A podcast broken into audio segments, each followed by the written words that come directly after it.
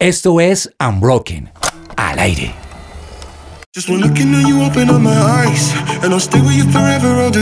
Bienvenidos a un nuevo programa de Unbroken. Estamos a pocos días de las elecciones presidenciales en Colombia y a veces, siendo jóvenes, nos aislamos de este tema o por desinterés o por desconocimiento. Pero hoy tenemos un programa interesantísimo, un ABC de la jornada electoral y para eso tendremos a un experto, pero también sus preguntas, sus dudas. Empezamos, bienvenidos.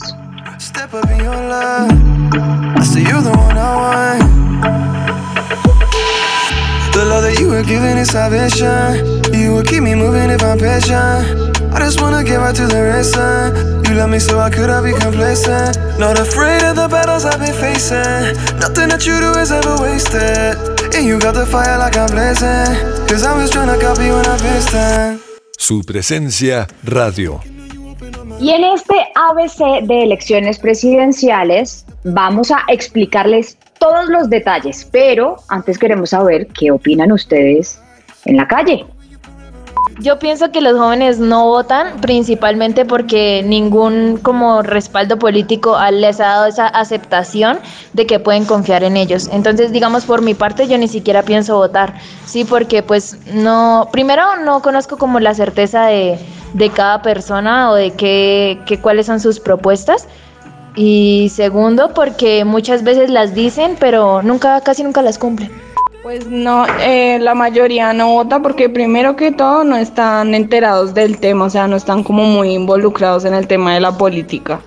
Por otro lado, también al ser jóvenes, pues nos hemos dado cuenta que esto pues no cumplen eh, la mayoría de las cosas que dicen. Y pues tercero, básicamente yo pienso que los jóvenes al menos la mayoría, no le prestan como mucha importancia a la política.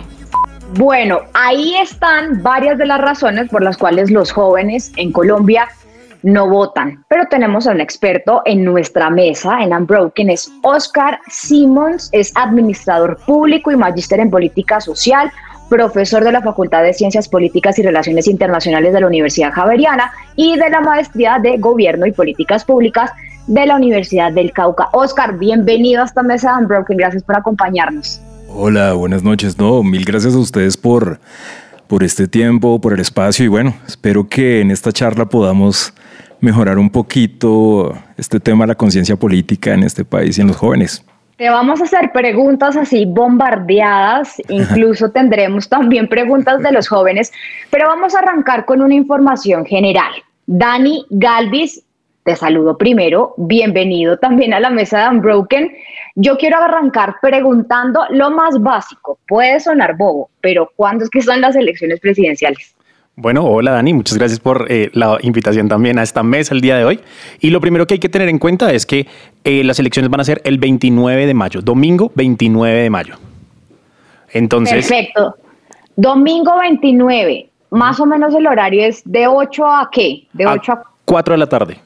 Para repasar, uno de nuestros oyentes nos decía que es que no saben a veces ni siquiera, no solamente las propuestas, ni siquiera a veces sabemos cuáles son los candidatos, quiénes son de qué partidos son, cuáles son sus fórmulas vicepresidenciales. Bien, entonces para estas elecciones vamos a contar con ocho aspirantes a la Casa de Nariño, los cuales comenzamos con la Liga de Gobernantes Anticorrupción, que está representada por Rodolfo Hernández, que lo conocerán como el ingeniero. Eh, él tiene una fórmula vicepresidencial en Marlene Castillo. Seguimos con Colombia Justa Libres, encabezada por John Milton Rodríguez, que tiene a su fórmula a Sandra de las Lajas Torres. El equipo por Colombia, representado por Federico o Fico Gutiérrez, que tiene eh, en su fórmula a Rodrigo Lara. El Centro Esperanza, que está representado por Sergio Fajardo y su fórmula Luis, Luis Gilberto Murillo. El Partido Salvación Nacional, encabezado por Enrique Gómez Martínez, con su fórmula vicepresidencial Carlos Cuartas Quiseno el pacto histórico con Gustavo Petro y su fórmula vicepresidencial Francia Márquez, y Colombia piensa en grande con Luis Pérez y Serefino Mosquera. Una persona que entró al final de la carrera con el partido Verde Oxígeno sería Ingrid Betancourt y su fórmula vicepresidencial sería José Luis Esparza. Bueno, ahí tenemos ocho candidatos, hay mucho de dónde elegir y arranco preguntándole a Oscar, a nuestro invitado. Primerito, ¿por qué es importante votar, Oscar? Mm, bueno, eh, pues nada, yo creo que siempre es importante votar, pero en estas elecciones la gente debe tener algo muy claro. Estas son las elecciones más importantes de los últimos 60 años en Colombia. Es mucho lo que está en juego, es mucho lo que está por, por definirse. Hay cosas como, digamos, cómo seguimos avanzando como, como sociedad en lo económico, en lo político, en lo cultural, y, eso está bastante, bastante en juego en este momento. Además de eso, eh, hay algo clave y es que, pues nada, venimos de, de medio despertarnos de una pandemia que golpeó mucho al país en diversos aspectos. Las empresas todavía están intentando levantarse. Eh, muchas cosas se han, dado en las familias y, dejar suelto dejar eh, o, elegir la apatía y el desinterés frente a algo tan complejo como lo que está pasando es bastante peligroso. Hay una cosa que yo siempre enseño en, en, clases y es la siguiente, y es, si los jóvenes votan, bueno, y no solo los jóvenes, los abstencionistas en general, pero los abstencionistas y los jóvenes votan, se empieza a acabar el voto comprado. Porque cuando la gente no vota, el voto comprado es más importante, pesa más dentro de las elecciones. Entonces los candidatos, pues bueno, que, lamentablemente no tengan una ética, eh, una ética política pues adecuada, pues van a apelar al voto. En Colombia el voto puede fácilmente eh, poner algo así como el 25% de una elección, 18, 25%, y eso es mucho. Entonces, si más gente vota, el peso de ese voto comprado cada vez va a ser menor. Y esto va a obligar a los políticos a buscar otras estrategias, a darse cuenta de que no pueden andar comprando votos a diestra y siniestra. Pero bueno, nada, es, así como para no alargarme un poquito por ahora solo eso. Claro, tremendo. Muchas gracias, Oscar. Eh, bueno, me presento un poco, James Estrada. Bienvenido, Jamesito Estrada, no te había presentado. Gracias, Dani. Y tú tienes pregunta para Oscar. claro que sí. Y no, primero un privilegiazo tener a Osquitar acá con nosotros.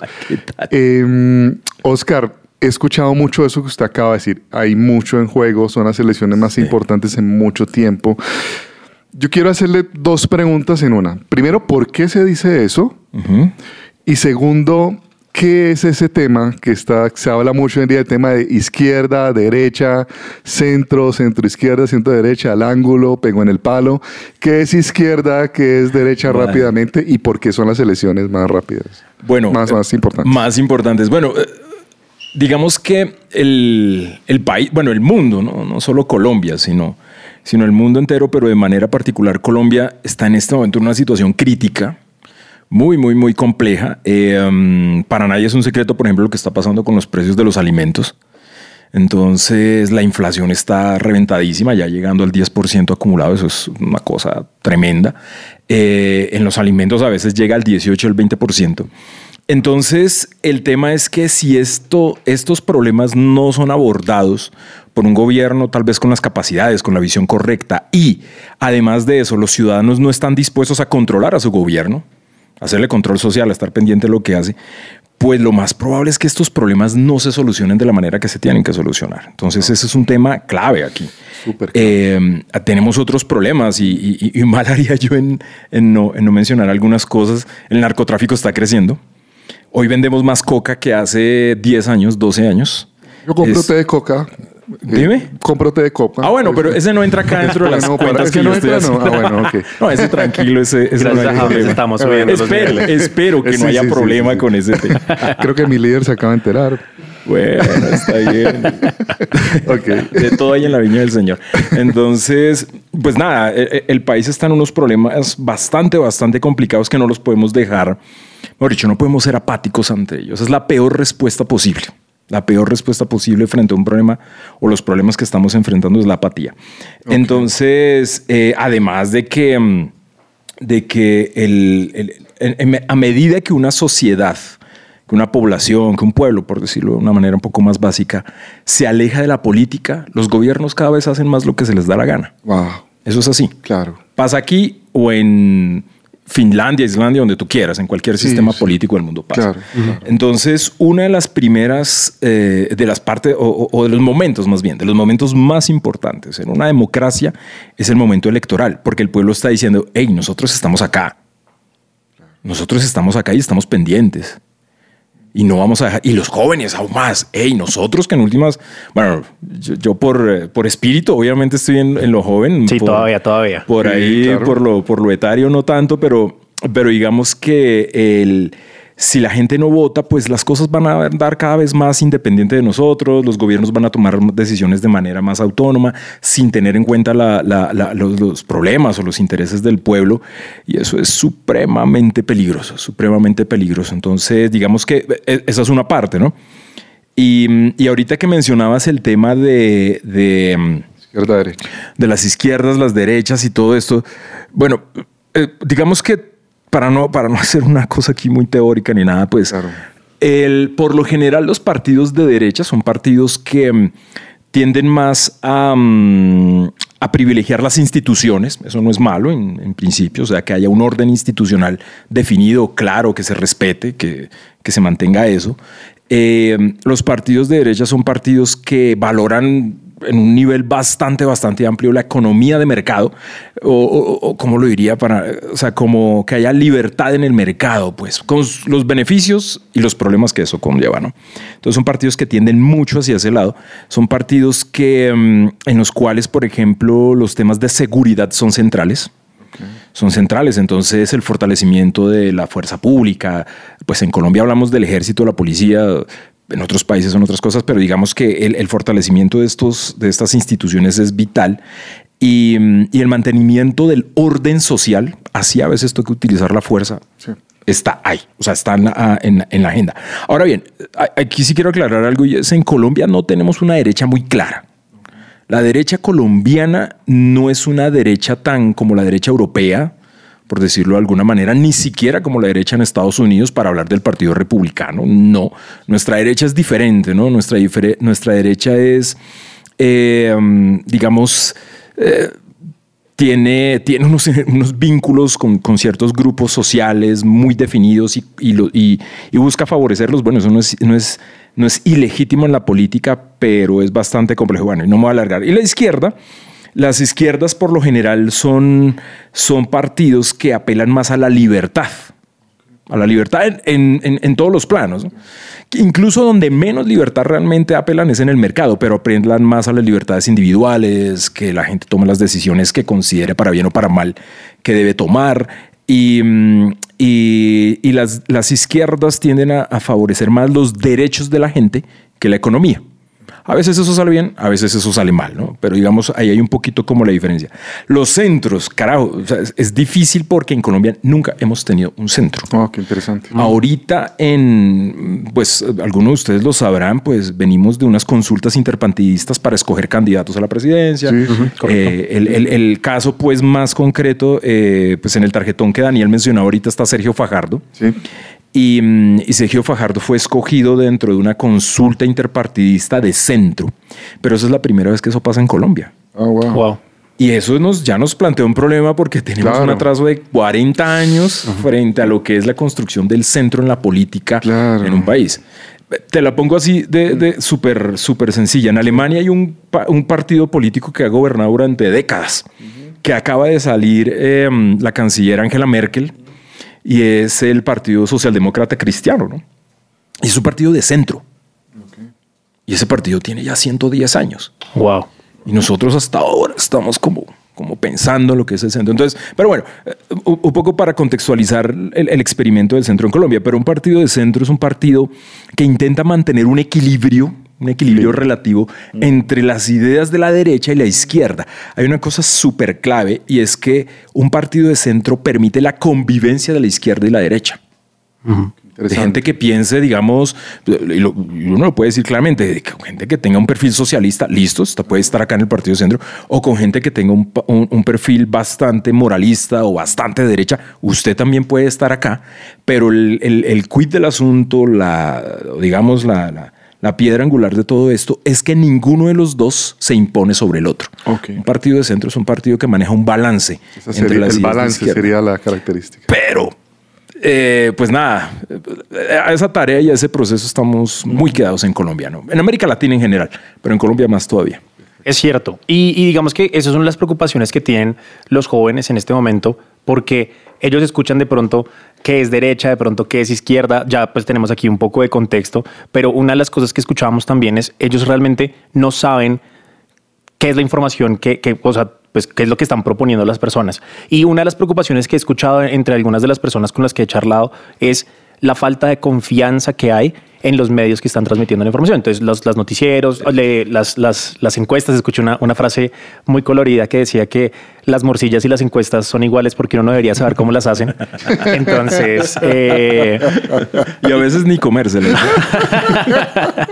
Exactamente. Entonces, no sé si de pronto nos pudieras dar algunos tips de, oiga, yo de pronto quiero saber qué es lo que está proponiendo una persona, qué es lo que está proponiendo otra y saber, porque de pronto si yo busco el nombre de la persona en, no sé, Twitter o Facebook o Instagram, posiblemente me van a aparecer personas que aman a esta persona y lo, presentan como, como el salvador de la nación o lo pueden presentar posiblemente como el villano que va a destruir el país y las personas realmente lo que quieren es la información pura y clara para saber exactamente qué es lo que la persona está proponiendo y si eso se alinea a lo que ellos están buscando en este, en este momento. Ok, ok, sí, e- e- ese es un punto clave, ¿no? El, el acceso a la información hoy en día es bastante complicado. La maraña o el enredo o el laberinto de, de- de tweets, publicaciones, informaciones, fake news que uno encuentra para tratar de o que uno ve para tratar de encontrar alguna información más o menos veraz y es, es- es bastante amplia, bastante complicada y eso sin hablar del tema de los algoritmos que opera. opera. Ahora, Colombia, digamos, para algunos que han estudiado la, la dinámica electoral y el efecto de las redes sociales aquí en Colombia, pues todavía no estamos en un punto alto de, de que las redes sociales sean supremamente determinantes en una elección, pero ahí vamos, pero ahí vamos, ¿no? no estamos como en Estados Unidos, no estamos con Inglaterra todavía, que allá son supremamente re- relevantes. Aquí vamos en el proceso, pero igual, pero igual ya están. Entonces, eh, um, pues nada, el- el- está esto. Ahora, yo soy de los que creo que no hay que evadir tampoco esto. Es decir, no hay que tenerle miedo también a lo que uno pueda observar de una persona que sí sea fanática de un fulano o del otro, porque eso también es política. La política también tiene que ver con eso. Pero aquí es donde, donde estaría un poco la clave. Eh, si me quedo con eso, pues estoy fregado, porque entonces voy a ver es una, una foto perfecta, divina, una foto de Instagram eh, súper montada, con tremendo fondo así, pero no estoy en, en- en Miami, estoy en mi casa ahí con, con un filtro o alguna cosa así. Entonces, lo clave es irse directamente a la fuente. Todos los candidatos hoy tienen su página. Todos los candidatos hoy tienen, así no esté eh, la última versión de su programa de gobierno. ¿Y qué es un programa de gobierno? Es un documento, un documento, un texto, a veces bonito, a veces aburrido, pero es un documento en el cual los candidatos escriben sus propuestas para los diferentes temas que tengan que, que- que les interesen. Y es un documento que tienen que eh, inscribir en la Registraduría Nacional para poder ser candidatos. Es un requisito legal. Entonces, esos documentos ya están. Ahí se puede ir uno. Ahí se puede uno ir a, a leer específicamente eso. Entonces, antes de meternos a la maraña de redes sociales, que hay que meterse de alguna manera también, eh, lo conveniente es buscar primero la, la- la información más, más veraz y esta la encontramos en las, en, lo- en las páginas de las candidaturas, por lo general directamente en la página. Entonces uno puede, bueno, no, no me sé el nombre exacto, pero uno puede escribir como ficogutierrez.com y ahí como que encontrará Encontrar algo todo. Claro. algo que más o menos le, le sirva, ¿no? Entonces, esa parte es clave. Ahora, eh, si bien hay mucha información difusa, en Colombia hay medios serios y responsables, muy responsables que tratan de hacer estudios juiciosos, puede que no de todo, pero sí de algunos temas que sean los que más, los que más les interese. En Colombia, por ejemplo, eh, si, si yo, yo, yo lo confieso, si yo voy a buscar algo económico, que me interesa algo muy económico, yo, yo miro La República, el diario La República. Ah, buenísimo. Y puedo ver cosas muy específicas. Claro, es muy económico, ¿no? Pues es el tema bueno. de ellos, es Sí, el obvio. tema de ellos. Pero, pero ahí está. O, o, por ejemplo, un, un- últimamente una fuente que estoy utilizando para, para análisis político eh, son fuentes de gremios grandes del país. Entonces, en Colombia hay gremios que hablan de lo que está pasando con la salud. y, y bueno, y qué análisis hacen de lo que dice fulano, lo que dice Mengano. Entonces, esta, esta es una opción también bastante válida. Eh, de todas maneras, esto no, eh, o sea, esto debe ir a campaña, hay que ver los debates. Hay que ver los debates. Sí, Uno también tiene que ver el talante del candidato. Claro. Para bien o para mal, le guste o no le guste, pero hay que ver el talante del candidato frente a una cámara que dice, que no dice, en qué se enreda, en qué no se enreda. Eso es importantísimo. Y, bueno, nada, pues simplemente como, como, como buscar estas fuentes originales oficiales de las candidaturas, porque ya están los programas de gobierno construidos. Eh, obviamente esto se canaliza por videos y un montón de cosas directamente desde la campaña. También ver análisis de periódicos serios y mm, ver debates. Entonces ahí, ahí uno está. Ahora, obviamente esto no, nada es perfecto y alguna cosa se va a ir. Alguna cosa se va a pasar, pero hay que hacer el ejercicio y no quedarse solo con el Twitter, ¿no? Claro, peligro. Oscar, a propósito de eso, además de consultar primero esos planes de gobierno, que es súper importante para que uno mismo se haga la idea de lo que hay, también hay medios juiciosos que hacen una especie de match. Y en esta era del Internet hay muchos de, de como, como de mm, quizzes, por decirlo de alguna forma, donde uno va seleccionando como las ideas con las que uno está de acuerdo como para que al final te digan, ah, tú estás como por el lado de este candidato. El más reciente que, que, llené yo incluso es el del diario El Espectador. La silla vacía también lo hace, hasta las universidades, la Universidad de los Andes también he visto por ahí que ha hecho cosas. Eh, ¿Qué tal? ¿Qué tal ese tipo de, de quizzes? Bueno, no, yo, son útiles, son útiles eh, porque mira una cosa, cuando tú estabas llenando el, el quiz, por lo menos te hiciste preguntas que de pronto normalmente no te haces. Oiga, yo estoy de acuerdo con esto o no estoy de acuerdo con esto. Un tema, no sé, cualquier cosa. Eh, oiga, eh, yo estoy de acuerdo con que haya subsidios o que no haya subsidios. Entonces, ah, bueno, el quiz yo también lo hice y le permitió no ver como unas opciones, qué tan de acuerdo, que si está de acuerdo, muy de acuerdo, más o menos de acuerdo, todas las cosas. Entonces, a mí me parece útil para uno preguntarse cositas. Además que no son tan corticos, ¿no? necesita uno sus no, son largos. Son larguitos. Para leer, para hacerlos. Pero eso mismo me, me, llevó a mí a pensar, Oscar, que a veces el votante, pues, los ciudadanos, no solamente votan por el candidato por, por qué tan agraciado es o qué tanto habla, sino que de verdad hay que pensar en la propuesta. Sí, sí, obviamente eso debe ocupar un lugar muy importante. Ahora, claro. los que saben de esto, yo no soy experto en, dinámica electoral, pero los expertos en dinámica electoral entienden que lo pasional eh, importa muchísimo, ¿no? Entonces, más o menos así. Obviamente esto es un cálculo ahí a, abuelo pájaro, pero cuando uno va a votar entre pasión o entre corazón y cerebro, es más o menos como 60, 40, 70, 30 siempre ganando el corazón. Claro. Obviamente hay individuos en particular que sí hacen una reflexión, un montón de cosas. Entonces, esto es importante. estas herramientas yo creo que son útiles pero el peor error es que de pronto uno diga, ah, es que entonces el portal me dijo que yo voto, que soy con fulano, entonces voy y voto por él. Hay, que manejarlo con cuidado, ¿no? Pero, pero sí de pronto nos sirve como para, para entender que podemos más o menos tener una cierta afinidad con las ideas de uno o del otro, o de los otros, porque obviamente en el caso colombiano estamos hablando de ocho candidatos como Daniel, como Daniel lo mencionaba al principio. Entonces son útiles, pero, pero tampoco lo podemos volver como como mejor dicho, ya, esto es, porque entonces se nos vuelve como los quizzes de enamoramiento de las, de las revistas que, seguramente James y yo conocemos, los demás no creo, pero que antes se hacían quizzes, que si te miro de tal manera, entonces sí, no, si no, ah, sí le gustas, no le gustas. Entonces hay que manejarlo con cuidado, hay que hacerlos, hay que hacerlos, los apoyo, pero pero también hay que darle paso a la reflexión propia y tomar distancia un poco también de lo que, de lo que haya podido salir. De pronto posiblemente hacer una investigación más profunda sobre lo que le dice, o sea, si este candidato puede ser el tuyo, ah, bueno, ¿por qué podría ser el mío, por ejemplo? Claro, y, por ejemplo, si digamos hay dos o tres preguntas que a uno le llamaron mucho la atención, pues nada, pues sobre esas dos o tres preguntas voy e investigo un poquito más. Y ahí ya me hago una idea más, más, un poquito más. más claro. Eh, Oscar, yo le quiero hacer una pregunta, hermano, que que yo creo que los que nos están escuchando la tienen y es una pregunta del ciudadano de a pie, ese que la de moda, la que le deben de hacer muchos cuando da clase. Y es profe. ¿Se puede volver Colombia como Venezuela si gana cierto candidato? Em, Hay peligro de A ver, Sí, esa pregunta es muy común, efectivamente. Esa y en clase la profe, ¿y qué tal va a estar el parcial? Esa es la otra pregunta del ciudadano a pie en el salón de clase. Eh, más cuando vienen ya los finales. Em, a ver, hay, que entender una cosa y es que la política es imperfecta en todas sus dimensiones. En todas sus dimensiones. Y la política, eh, digamos que es algo que puede, pues sí, ser supremamente útil para solucionar problemas, para para enfrentar dificultades en una sociedad a nivel económico, el empleo, el trabajo, bueno, pero también es bastante peligrosa. O sea, la política es un cuchillo de doble filo.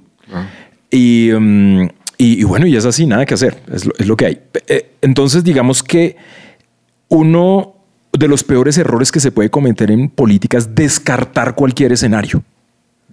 Descartarlo.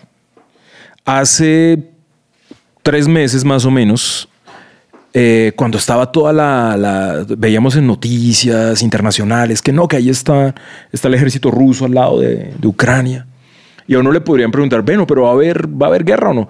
Y uno diría, no, pues, es, es difícil, es y, y hubo, y hay, Y y, hubo. no sabemos hasta cuándo va a parar. Entonces, digamos que esto lo digo, pero esto lo digo y, y- y solo que ampliaría un poquito tu pregunta, James, y es no solo para uno de los candidatos, sino para todos los candidatos. Ok, perfecto. O sea, cualquiera de los candidatos que está hoy, sea el que sea que quede, puede llevarnos por un camino bastante complicado. Puede llevarnos, por ejemplo, como lo mencionabas tú, hacia condiciones similares a las de Venezuela. Sí, es difícil. Colombia no es la Venezuela de hace 12, 14 años. No es nuestra, nuestra estructura política, nuestra estructura social es muy distinta a la venezolana. Entonces, digamos, incluso si fuéramos para allá, el proceso no sería el mismo pero yo jamás me atrevería a descartar el escenario. Pero tampoco me atrevería a descartar, eh, por ejemplo, escenarios como un recrudecimiento del conflicto armado, como, un avance mayor de la violencia en, en- en los territorios, en lo rural, si gana otro. O, por ejemplo, eh, digamos, un altísimo nivel de improvisación en las decisiones públicas si gana otro. ¿no? Entonces, digamos que el- el- el no se debe descartar nunca. La política no es ajedrez, es Go. ¿Han jugado Go? Sí. Exacto, la política no es de, de aquí para allá y de allá para acá nomás, no, la política tiene que ver con muchas cosas. Ahora bien, yo, yo, yo lo que sí creo un poco ahí es que, y pues es una pregunta del común, pero bastante compleja en realidad, es que mm, entre más estemos los ciudadanos pendientes de lo que está pasando, hombre, ahí, ahí se, pueden, se pueden evitar ciertas cosas. El fenómeno venezolano, bueno, tiene muchas, eh, digamos, variables que lo definen, pero una de esas es que la sociedad venezolana descuidó la política. Wow. La descuidó. Y la política fue andando allá a su ritmo, por su camino, por su ruta y, y allá nos llevó. Pero, y bueno, hablando de un gobierno de una extrema izquierda, pero también hay países donde gobiernos de extrema derecha también han llevado a los países por unos caminos desastrosos. Entonces, De acuerdo. nada, un poco ahí la cosa.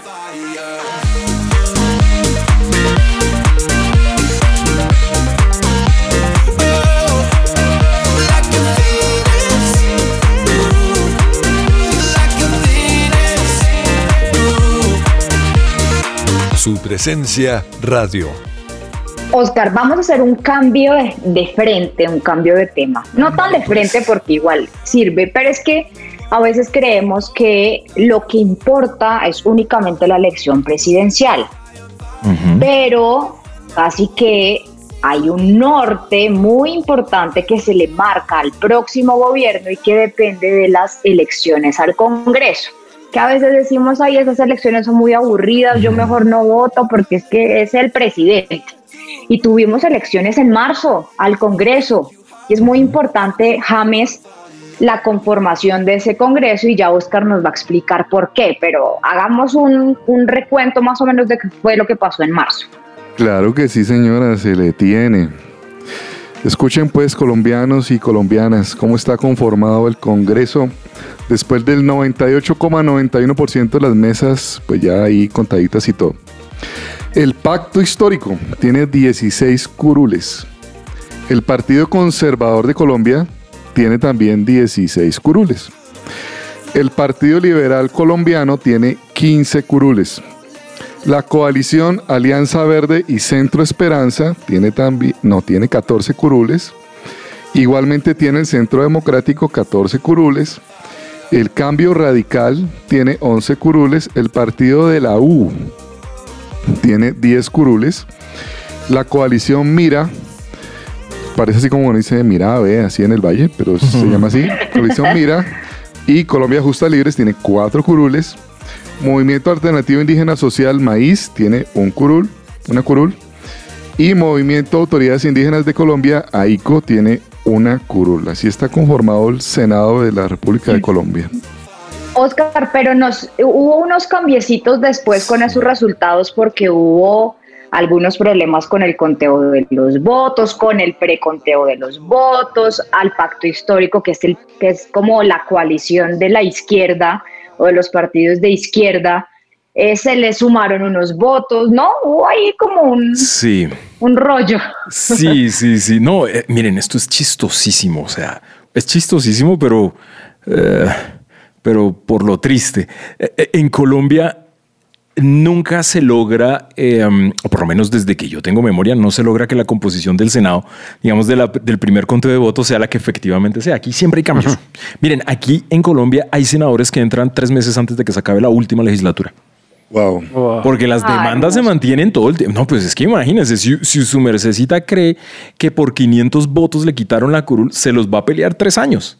Claro. Esos 500 y busca y hace y deshace a ver dónde los rebusca, a ver si logra quitarle la curula a alguien y, bueno, eh, y eso pasa. Entonces sí, eh, lo que dices es cierto. En, digamos, es, eh, muy bien estos datos que James nos da. Esto era como, como, como arrancó la composición del Senado al momento de las elecciones hasta este momento, porque no sabemos qué pase de aquí, por ejemplo, el 20 de julio, que sea la, la instalación del nuevo Congreso. Vamos a ver qué pasa. Em, hasta este momento sí el pacto histórico tiene 20 curules, es, el que ha venido recuperando, arrancó con 16 y ya se consiguió otras cuatro. ¿Cómo las consiguió? Lo aclaro. Eh, digamos que cuando cuando se hace el primer conteo, eso que nosotros vemos en los noticieros, que van diciendo, no, que fulano tiene 10 billones, 20 millones, eh, no sé cuánto, ese es un preconteo. Ese es un preconteo, no es el conteo oficial, definitivo. oficial definitivo por parte de la, de la registraduría. Entonces, eso puede cambiar un poco. Entonces, en el, en el caso del pacto histórico, si no estoy mal, eh, ellos alcanzaron, se hablan, cuando se habla de elecciones, se dice alcanzaron a rescatar más o menos un millón de votos millón y pico de votos por ahí cerca, no tengo la cifra exacta. Entonces, ¿qué pasó? Que después de las elecciones, cuando recogen todos los tarjetones, se van a, bueno, en el caso de Bogotá, pues se los llevan a Corferias, los meten allá en unos pabellones y empieza otra vez una revisión y una revisión.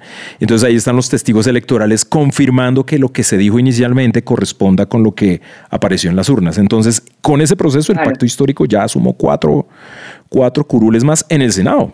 Y eso es, ya los puso como partido, bueno, como partido no, sino como, como, como alianza, los volvió la alianza más fuerte dentro del Senado. La alianza más fuerte, pero igual tienen a la coalición de, o a los partidos más de derecha, digamos. Sí, sí, sí. Haciéndole contrapeso. Como partido, como partido son los que más senadores tienen. Como partido. Y, lo cual sí es una novedad, porque el Centro Democrático fue el partido con más senadores durante mucho tiempo en este país. Y ya quedó como de sexto, quinto, sexto, una cosa así. Entonces, eh, digamos, el, pacto histórico pues tiene sus 20 senadores, hablando del Senado, porque en la Cámara tiene, si no estoy mal, como 40, como sí, creo que son 40 no, mentiras, mentiras, mentiras. Voy a confirmar mentiras. No, no, estoy equivocado. Como veintipico eh, tienen el, en, el, en la cámara. Pero entonces estos tienen, tienen los, los, los 20. Despuésito viene el Partido Conservador, el Partido Liberal. Más abajito está el Centro Democrático. Y obviamente todos esos votos sumados pues son más que los del pacto histórico como tal. Pero el pacto histórico también tiene sus aliados dentro del Congreso por ejemplo, hablando de la Cámara de Representantes, nueve representantes de las víctimas, que son una circunscripción especial y, que se creó y que arrancó este año, eh, después del acuerdo de paz, pues eh, anunciaron que se iban a aliar con el, con el pacto histórico. Y contados así a vuelo de pájaro, en Senado el pacto histórico con alianzas tal vez pueda llegar con otros partidos a unos 35, en ciertos casos 40 votos, que ya es importante. No le van a dar la mayoría del Senado, obvio más los cinco de las FARC que las FARC tienen. Incluyéndolo, incluyéndolo. O sea, si sumamos lo Del Partido Común, sí. El, el, eh, si lo que es el pacto histórico, más el Partido Comunes, más eh, de pronto el maíz, que bueno, es un de un botico, más algunos de, de, de, la Alianza Verde y la coalición Centro Esperanza, mal contados pueden estar más o menos rondando los 40. No les da la mayoría, pero en Colombia, en el Senado de la República, nunca se habían tenido tantos senadores de una tendencia izquierda. Eso sí es una Eso es histórico en Colombia. Eso es histórico en este país. Aquí lo normal es que la izquierda tuviera sus, de sus 20, sus 25 voticos ahí más o menos. Volviendo un poquito al tema de lo, de lo legislativo y, sabiendo que, pues, lo que hablaba ahorita de que son aproximadamente 40 candidatos, pues, 40 representantes que están, pues, con, con estos partidos de izquierda, las personas estaban preocupadas, pues, escuché a algunas personas que tenían un poco de tendencia de derecha y también con, pues, personas de izquierda que estaban, pues, declarando una victoria sobre estas personas, como de ya, ya ganaron y ya se va a tomar decisiones de lo que ellos, eh, pues, que lo que ellos quieran, por así decirlo. Pero realmente, como dado que ya sabemos que no es la mayoría de, del, del, Congreso, bueno, el Senado y el Congreso también, ¿qué, qué se esperará? ¿Qué, qué, vamos, ¿Qué, podemos esperar en los próximos cuatro años de, de, un, de un, pues, un Congreso conformado por pues, una izquierda tan fuerte? Mm, bueno, eh, hay una cosa, ¿no? Digamos, el, el, sí, hay mucho senador o sea, o, bueno, no mucho, digamos que más que aunque siempre hemos tenido.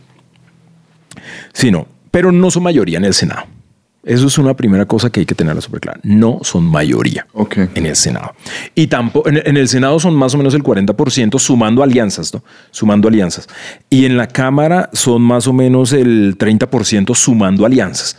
Entonces es una mayoría, o, digamos, es una fuerza importante, pero no tiene la mayoría ninguna de las dos, de, la, de, las dos cámaras, ni en Senado ni en la Cámara de Representantes. Entonces, eso en un escenario de un gobierno de izquierda ya va a generar unos límites ya va a generar unos límites, unos límites eh, eh, hasta dónde se podrá mover o hasta dónde se podrán implementar algunas reformas de pronto en materia de salud, en materia de educación, en materia de trabajo, bueno, en lo, que sea. Ya va a haber unos límites ahí. Eso hay que, hay, que tenerlo claro. Em, pero en un escenario de un gobierno de derecha, eh, que de todas maneras uno podría decir, de todas maneras mantienen la mayoría, no, van no son las, las mismas mayorías. ¿Y qué pasa? Aquí hay algo clave y es que cuando las, las mayorías se van reduciendo, entonces el voto de cada congresista es más importante. Y eso aumenta el poder de negociación del congresista frente al presidente de la República. O al gobierno, pues, no solo para hablar del presidente, frente al gobierno, aumenta su poder de negociación porque mi voto vale más. si, si, si usted tiene el 90% del Congreso, pues nada, pues me toca votar ahí como, como voten los demás, pero si apenas tiene el 60%, eso aumenta el poder de negociación. Pero entonces eso me, me, lleva a preguntarte de forma un poquito más, más clara y más concreta es, ¿el presidente puede hacer lo que quiera o cuánto depende del Congreso? Porque a veces creemos que es que el presidente sea derecha, izquierda, centro, lo, lo se eligió y entonces decide todo. No. Ok. Bueno, no. Eh, en Colombia, a ver, en Colombia, y perdón aquí por utilizar un término, eh, digamos, más, más conceptual, en Colombia tenemos un sistema político presidencialista. O sea, el gobierno, el presidente de la República sí tiene mucho poder. Sí tiene mucho poder, eso no, no lo vamos a, negar. Tiene mucho poder en términos de manejar cuáles son los grandes proyectos que se van a implementar eh, en lo social, en lo económico, eh, en lo ambiental. Tiene el, es el que maneja las fuerzas militares en el país. Eh, es el que, el que define cómo va el presupuesto o sea, ¿para dónde va la platica? ¿Se va a vamos a invertir más en vivienda, vamos a invertir más en carreteras y así. Pero el presidente en Colombia no puede hacer nada que esté por fuera de la ley. Y el Congreso de la República es el que construye las leyes inicialmente. Entonces, la autonomía del gobierno o del presidente va hasta donde la ley se lo permite. Y eso es algo que hay que tenerlo muy, muy, muy, muy claro y muy presente en el, en el caso colombiano.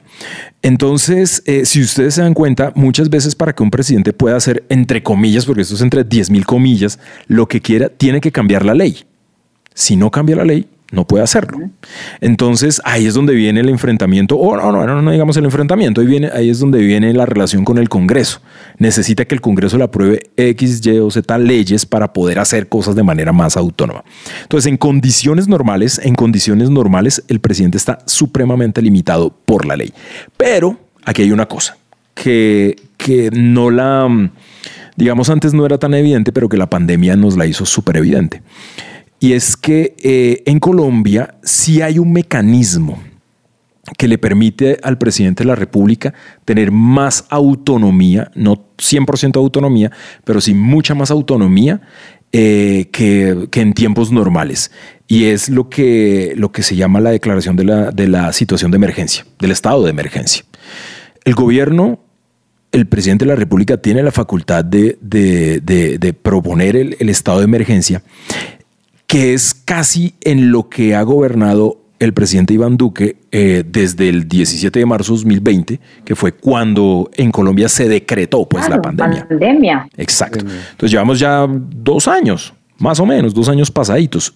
En dos años y pico, el gobierno ha gobernado en condición de emergencia. ¿Qué pasa? En la emergencia el gobierno tiene más facultades que en periodos normales.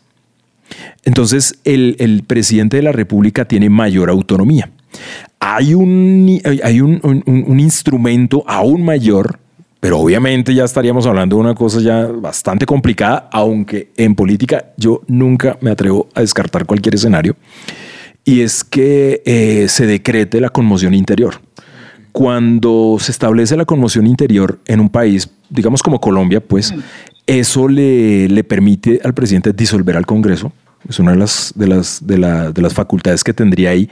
Y durante un tiempo, obviamente, pues hay unos límites legales también y constitucionales. Durante un tiempo, el presidente casi que adquiere funciones legislativas y puede sacar leyes.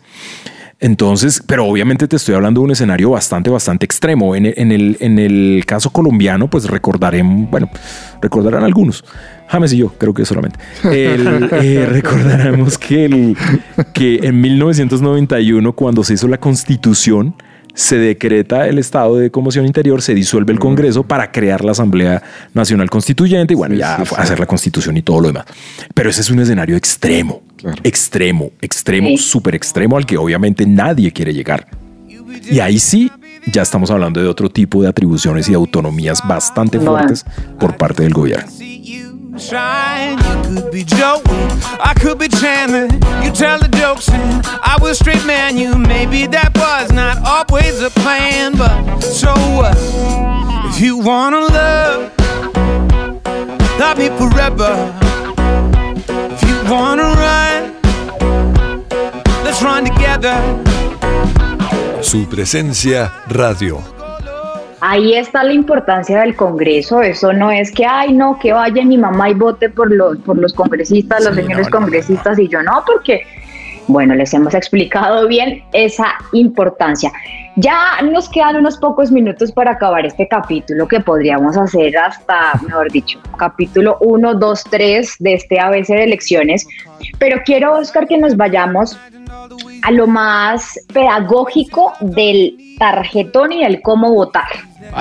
Algunos de nuestros jóvenes, eh, los escucharemos en minutos, han dicho, bueno, eh, me paro frente al tarjetón y ¿qué tengo que hacer? Vale, no, claro, claro. Pues, pues lo ideal es llegar con una idea anterior. No, pues mira, está el tarjetón, ¿no? Entonces, digamos, cuando hablamos de lo mecánico, que es votar, eh, lo, primero que yo tengo que tener en cuenta es que yo solo puedo marcar una opción. Eso es súper importante, porque aquí en Colombia se anulan cientos de miles de votos porque la gente marca dos casillas, o dos candidatos, o tres, o el voto en blanco y otro candidato. No. Para que el voto no sea anulado, solo se puede marcar un una candidatura, una fórmula vicepresidencial. Eh, presidencial, perdón. El, eh, algo súper clave, súper clave, digamos que para los que han sido jurados de, votación saben que es súper importante, sea lo que sea que yo marque, porque incluso yo puedo poner una X, puedo poner un circulito, puedo dibujar un balón de fútbol, puedo eh, poner mi nombre, puedo poner el nombre, puedo escribir este sí es, este es el que me gusta. Todo eso es válido, todo eso es válido para votar, pero siempre y cuando eso esté dentro de la casilla del candidato que yo quiero. Si yo me meto en la casilla al lado, en el del vecino, anulo el voto. Entonces, digamos, eso es, eso es una cuestión que, que si uno iría como, bueno, es para dummies, pero no es muy importante. Es muy importante. Es más, si uno echa cabeza, uno puede decir, uy, yo como que anule tres votos, porque pues el día que me puse a, jugar ahí eh, tricky, pues claro, le amarré. Entonces, em, digamos que solamente se puede eh, marcar una casilla, una casilla no se puede hacer más. Entonces, digamos, eso es, eso es clave para votar. Em, ahora bien, lo importante también es la parte previa, haber leído, haber tenido. Eh, yo no, yo, en Colombia, ustedes no se imaginan la cantidad de gente, de gente perdón, que vota al Pinochazo. Wow. ¿Al Timarín? Sí, como en el parcial. Esta sí está. Entonces, mm, eso hay que evitarlo y hay que, hay que madurar un poquito ahí para no, para no meternos con, eh, o llegar a, a, improvisar, pero tener una idea clara, una idea clara. Súper importante, yo no creo que no, estar seguro de que uno está marcando la casilla a la persona que quiere. Claro. Se aquí se confunden muchos. casi todos los candidatos usan camisa blanca cuando están en el tarjetón. Y eso es un problema. Y si yo por ahí necesito gafas o tengo mi problema de astigmatismo, ¿este era este o no era este? No, hay que, hay que revisar el, tarjetón bien, bien, bien antes de, de qué? De, de, marcar la opción. Pero entonces hay que, hay que marcarlo ahí. Tener claro, obviamente, temas como las propuestas, haber definido antes, antes, antes. Miren, es supremamente eh, complejo y peligroso llamar, hacer la de quien quiere ser millonario, la llamada al amigo. Oiga, ¿por quién voto? ¿Usted por quién va a votar? No, fulano. Ah, bueno, entonces yo también. No, no, no, no, no, no, no, no. eso, ya tenemos que, irlo superando y nada, pues nada, tener una idea clara, saber que tengo que votar de manera muy específica. No puedo votar por dos ni por tres, ni el voto en blanco y otro, nada. Si yo dejo el, el tarjetón blanco, es anulado también. No sirve. Entonces, digamos que, nada, un poco como recordar esa mecánica de votación que es importantísima. Yo, no, la verdad, no tenía idea pues que uno podía poner cualquier cosa, pero. sí. Lo hay que exagerar, no, tampoco hay que exagerar. Voy a dibujar un dragoncito. Entonces, sí, esa parte tampoco. Bueno, pues Oscar Simmons nos ha acompañado en este capítulo de Unbroken. Ha sido nuestro experto para poder explicarles a todos ustedes ¿Qué hacer el próximo 29 de mayo cuando sería la primera vuelta presidencial? Eso nos hizo falta contarlo de pronto un poquito y es que en caso de que haya, Oscar, si nos puedes ayudar con, con algo muy breve, ¿qué pasa? ¿Qué es esa cosa de la segunda vuelta? Sí, sí, no, súper importante. En Colombia tenemos un sistema de elección del presidente que es eh, más o menos la siguiente cosa. En la primera vuelta van todos los candidatos que quieran todo, lo, bueno, que quieran, que tengan un partido, que hayan podido pues eh, habilitar su candidatura, todos los que sea. 10, 20, 15, los que sea. Pero eh, si ninguno de los, de los candidatos obtiene la mitad más uno de los votos, nadie gana. Nadie gana. Y lo que se hace es que los dos candidatos, las dos personas que más votos hayan obtenido, van a la segunda vuelta van a la segunda vuelta. No es, no es por azar, no es la suerte de ver quién va entonces a la segunda, no. Los dos que más votos hayan obtenido van a la segunda vuelta. En Colombia, para que un candidato ahorita, como están las cosas, gane en primera vuelta, se necesitan casi 10 millones de votos. Eso es una cosa durísima. Entonces, eh, eh, eh, pues nada, los dos entonces que más votos obtienes van a la, a la, segunda vuelta. Se desarrolla después una segunda vuelta que es el 19 de junio. Correcto, sí. La fecha el 19 de junio o sea, tres semanitas más o menos después de la, primera vuelta. Sí, ah, vea pues. Entonces, eh, esa sí no me la sabía. El, ahí se escoge y ahí sí el que gane. El que obtenga más votos, sea 10, 15 voticos o 3 o 5 millones de votos más, ese ya es el que queda elegido como presidente de la República.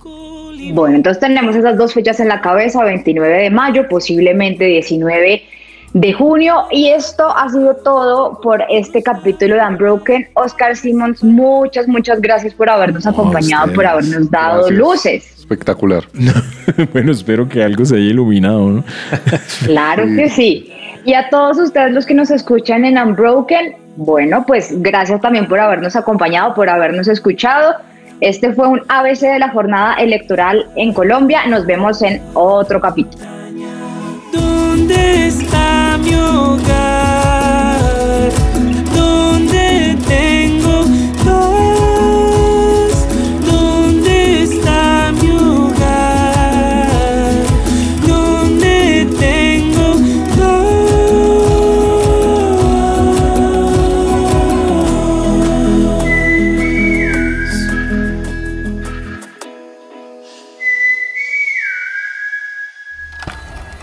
Somos Unbroken.